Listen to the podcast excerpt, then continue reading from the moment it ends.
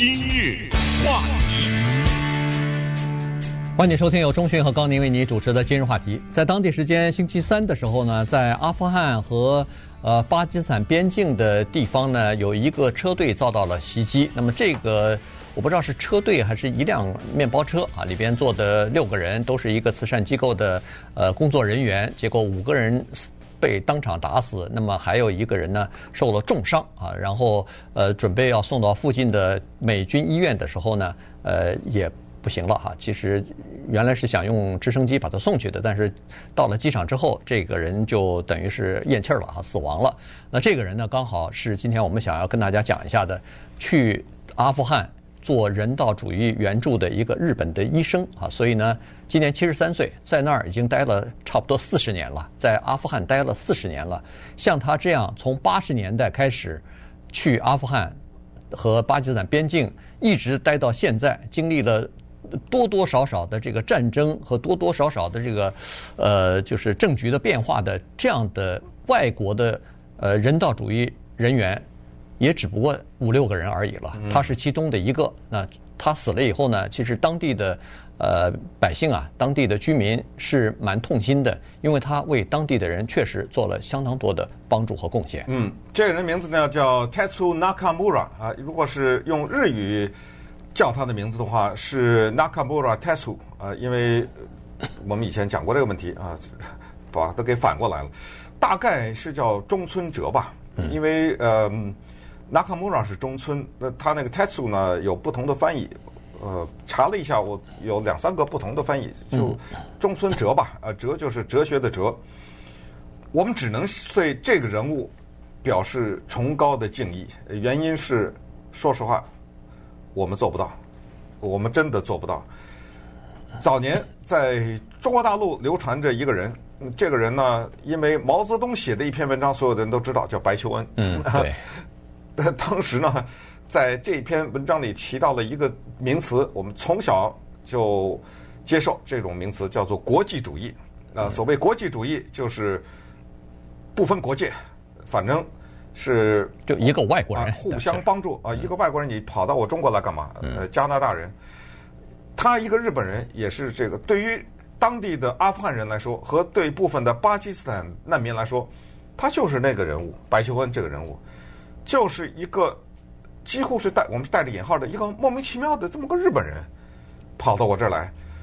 这个人呢，他完全可以在日本过着非常优越的生活，住在带带冷气的房子里，吃着冰淇淋，然后呢，穿着白大褂治病，拿着高薪，而且他的医术非常的高明。你知道他是治专治什么病的吗？麻风病，嗯，哇，这个世界上还有麻风病，那什么地方你就可以知道，这些地方如此之落后，居然还有麻风病人。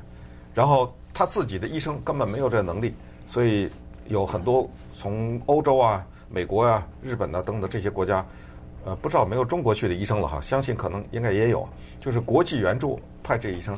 可是中村哲这一位医生呢，他跟其他不一样，他发现了这个问题，他就待下来了。待下来以后，他发现了更大的问题。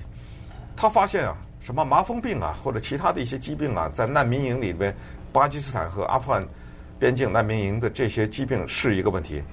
但是他发现这个国家还有更大的触及到百万人的问题，就是干旱呐。结果他怎么样？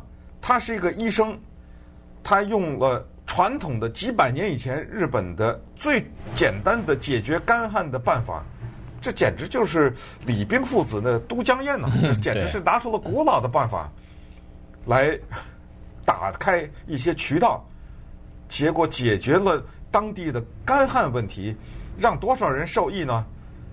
一百万人。你说这样的一个人被打死，在当地当然影响非常大。嗯。这人呢，一九四六年是生在日本的哈，然后就是那个福岛啊，哎，福岛核电站那个对对没错，呃，在这个地方出生的。那么大概在念医学院的时候呢，他有一次就去了这个阿富汗和呃巴基斯坦交界的这个地方啊，就在阿富汗的东部地区。那么在那儿呢，他就因为当时他在研究昆虫，对对，按照他说是虫子。把我带到那儿去了。没错，可能是那儿有一些罕见的昆虫，还是怎么着？而且他呃发现，在那个山，就是那个山区里头啊，有一些确实是一些蚊虫什么东西带来一些传染病之类的东西啊，所以呢，他就去主要是研究那个东西，考察那个东西。没有想到那个地方的贫穷，那个地方的落后，以及那个地方的缺医少药，打动他了。他觉得这个地方特别需要像他这样的人，可是偏偏就没有他这样的人去。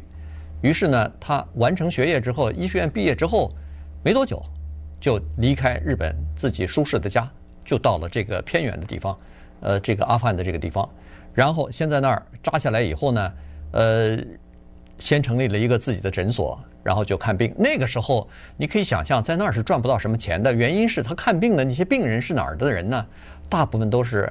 阿富汗的这个平民百姓哈，就是这个山区里边的人，呃，十这个十年好多年都见不到医生的这些病人，再加上还有一些是边界的，就是呃，包括巴基斯坦的，因为战乱、因为贫穷而呃流落的这种难民，这些人生病是需要人看的，但是因为他们根本交不起这个看病的钱，所以也没有什么人给他们服务。所以你可以想象，这个中村去了那儿以后，尽管有自己的诊所，但是他如果能收到医疗费的话，那也是微不足道的，非常呃廉价的这种。但是他提供的是恨不得是他自己所学的这个全全部的这种呃服务哈。所以呢，在当地就有很好的口碑。于是呢，他就在那个地方开了好几个诊所。但这个时候呢，他就发现了一个更大的问题，他就发现说，尽管他能。看病哈，治病救人，但是问题他发现，如果一个干旱持续了一年两年之后呢，那个干旱造成的死亡人数远远比他能够救治的人数要多得多，而且不只是多什么一倍，可能要十倍百倍。这时候呢，他就说不行了，我得走出诊所，我得走出这个医疗治病的这这样一个狭窄的区域，我要在更大的范围之内呢。为当地人带来就是改善他们生活的这样的呃呃一个这个使命也好，一个希望也好，于是他就开始研究说，在那儿怎么样可以改善，就是这个天旱旱干旱的这个气候啊，这个是没法改变的。可是我根据当地的条件能做些什么呢？哎，他就琢磨说，我如果要是能弄一个叫做灌溉系统的话，弄弄一个这个运河系统的话。没准可以改善。对，我觉得我真的很期待，就是这样的故事为什么不拍成电影？你知道，就是说这么一个毕生就投入到一个这样的事业当中的人的故事。你知道他一开始怎么做？他是个医生哎，他挖井，对，他跟当地人挖了多少井？上百口井，对，花花了五六年挖井，这个是多么简，这一说这么简单的一个事儿，你去挖挖试试去。那大热天站在那挖井，对啊，尤其是山区里头，对不对？你想一想，而且他挖的不是一个，不是十个，挖了上百个井，就是他这种急切的心情，要帮助当地解决水的问题。就有人说干我什么事儿啊？对不对？你这么几百年、几千年，你阿富汗人也活下来了，我干我什么事儿？我挖你井干什么呀？他在这儿挖五年井啊，这个我觉得是泣鬼神什么惊天地的事情，真的。后来呢，他就是要灌溉。灌溉，你知道要挖那渠得有设备啊，得有大型的掘土机。我们有时候说捐赠慈善机构，这个时候就有用了，捐呢。但你知道吗？没钱啊，没钱买买这些挖土机，拿不到这么多钱。那稍等会儿，我们看一看他怎么解决的这个问题。今日话题，欢迎继续收听由钟迅和高宁为您主持的今日话题。呃，纳卡穆拉哈，这个在当地人呢管管他亲切的叫呃穆拉大叔哈，中中村大叔，呃，因为他在当地呢救了不少的人，呃，除了他的这个医术高高明，呃，然后他诊所救了很多的穷苦的当地的人之外呢，他还帮助人家解决这个干旱的问题哈。干旱，他后来就发现了说有两个东西，一个是干旱，另外一个是干旱所造成的饥荒，这个是医学和和他的诊所没法救的。所以呢，他就想办法看看有没有什么办法可以解决当地人这个问题。一开始想借的办法就是打井，打了几百口井，花了很长时间。但是呢，他也发现井只能给少数的人带来这个干净的用水。呃，解救不了其他的问题，饥荒问题你解救不了啊。这个水可以喝，但是呃吃不上饭，人还是要死的。所以呢，他就开始想开这个用灌溉的方法，看看能不能够利用现有的水资源。那个时候呢，他就发现这个呃非常偏僻的这些山区啊，它没有什么重型的设备，包括拉土的那些卡车啊，什么重型设备都没有，打井机也没有，怎么办呢？他就想起来，日本在在在他的家乡，小时候还看到过比较古老的一种这个挖渠的这种方式啊。那个时候也没有，他说两百多年前也没有什么呃重型机械啊，完全就是靠人铁锹一把人手一把铁锹，大家没日没夜的，就是这个开始挖啊。可能是时间用的长一点，但是古人可以，那现在人为什么不可以呢？于是他就。看来他在当地的影响力还是挺大的，而且挺有公信力的。他就在那些非常缺水的这些地区的村庄里边，就开始鼓励这些村庄派劳力，咱们每个村庄都派点人来，共同把这个水渠给它挖成。挖成以后，利用现在有的水资源，我们就可以灌溉田地，就可以生产粮食，就可以养活大家，不用靠天吃饭了。嗯。啊，这个跟都江堰是反过来，都江堰是洪水泛滥，要解决对疏导的问题。这儿是没水，怎么办呢？那只好把水从比较远的地方引过来。他挖的水渠后来是经过了差不多六年的努力吧，长达十五英里。但是我们是要这么想，那水渠可不是拿铁锹下去挖俩铲子就挖出来的，这种渠道是很深的、很大型的工程。没有重型的机械，所以要花这么多年。呃，从这儿呢，我们就想到一个人呢，他可能他一生呢，有有些人很难听到一个东西叫做召唤，他就是脚踏到了阿富汗这个贫瘠的土地上以后，就听到了这个召唤，他就知道我回不去了，我这辈子就贡献在这个国家。他倒是没有想到死在这个国家，没想到是这样的一个结局，嗯，被打死了，被谁打死的？现在没有人出来认。过去有一些人道援助的工作者被打死以后，马上就有人出来认，呃，就是说是我们做的什么的，我不知道这次是他们觉得杀错人了还是什么，反正我今天早上还没看到有哪个组织出来认。我为什么说这一点呢？就是因为就在他被打死的时候，美国的特使已经飞往了阿富汗，嗯，恢复了和塔利班的谈判。首先，先回到阿富汗跟阿富汗政府谈判，然后美国特使会飞到卡塔尔的首都多哈，再次去跟塔利班谈判。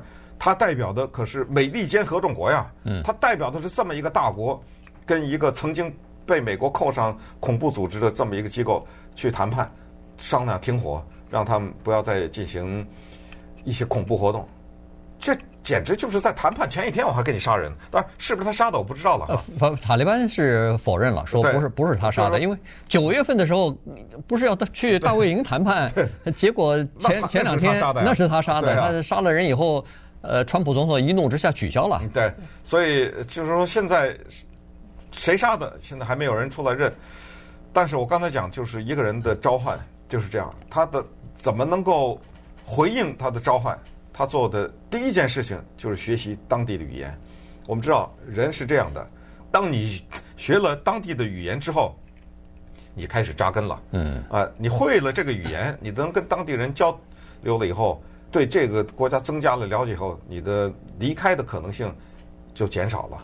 所以你看他这一位中村医生啊，七十三岁啊，在这个国家从一些难民营的普通的疾病到麻风病，然后最后解决他们的干旱的问题，靠着一个人和他的组织，他的组织叫日本和平医疗服务，就这里面肯定还有其他的日本医生了。嗯，呃，就为嗯，我我认为了是为整个的人类做出了很大的贡献。呃，他在挖渠的时候，另外一个也跟他一样，来自于日本的一个呃，等于是人道就是慈善工作的这么一个人，就被当地的武装组织给绑架了，绑架然后杀害了。但是他并没有停止下来这个工作啊，并没有被吓倒，所以还是在继续工作。所以你看他在当地的影响力非常大。他那个水渠挖成以后，十五英里还不算，这个是主水渠、主干道。从这个主干道又分出若干的这个支流出去，所以受贿的民众呢高达一百万，有六万多英亩的原来根本没有办法种任何粮食的这个干旱的土地，现在都可以灌溉了。呃，那生产出粮食来就可以呃养活多少的民众啊？所以当地人特别对他呃感恩啊，特别对他感谢。呃，后来他获得过这个亚洲勇气和呃领导呃领导杰杰出领导奖吧。然后呃九月份还是十月份的时候我忘记了。呃，阿富汗的这个总统还授予他荣誉公民的这个称号，就没有想啊十月份的时候哈，就没有想到。还不到两个月，呃，拿到荣誉公民之后就被人给杀害了。现在真的不知道是哪一个组织做的，以及真的我都不明白。你说一个武装组织、恐怖组织再残忍的一个组织，你杀害这个医生，你杀害这些人道主义援助的人，他到底能起到什么作用呢？嗯